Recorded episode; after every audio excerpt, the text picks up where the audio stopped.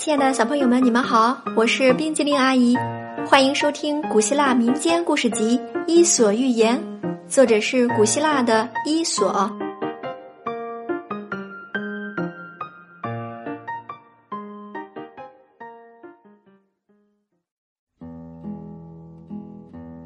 接下来我们要讲的故事是《狐狸和刺猬》。一只狐狸经过一条湍急的河流时。被水流冲走了，尽管他奋力挣扎，还是顺势被冲得很远。他伤痕累累，疲惫不堪。最后，狐狸想尽办法逆水而上，爬到一处干燥的地方。他倒在那儿不能动弹，一群马蝇停在他的身上，毫无顾忌的吸他的血。可狐狸太虚弱了，无法赶走那群马蝇。一只刺猬看见了他，问他是否要对付那些令他讨厌的马蝇。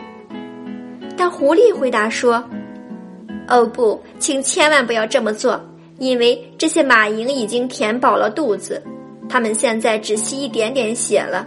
但假如你赶走了它们，另外一群饥饿的马蝇就会飞过来，把我剩下的血都吸光，那我的血管里就一滴血都不剩了。”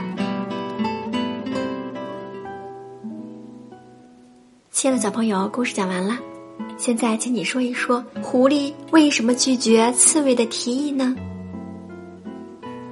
今天冰激凌讲的故事《狐狸和刺猬》就到这里了，咱们下次再见，拜拜。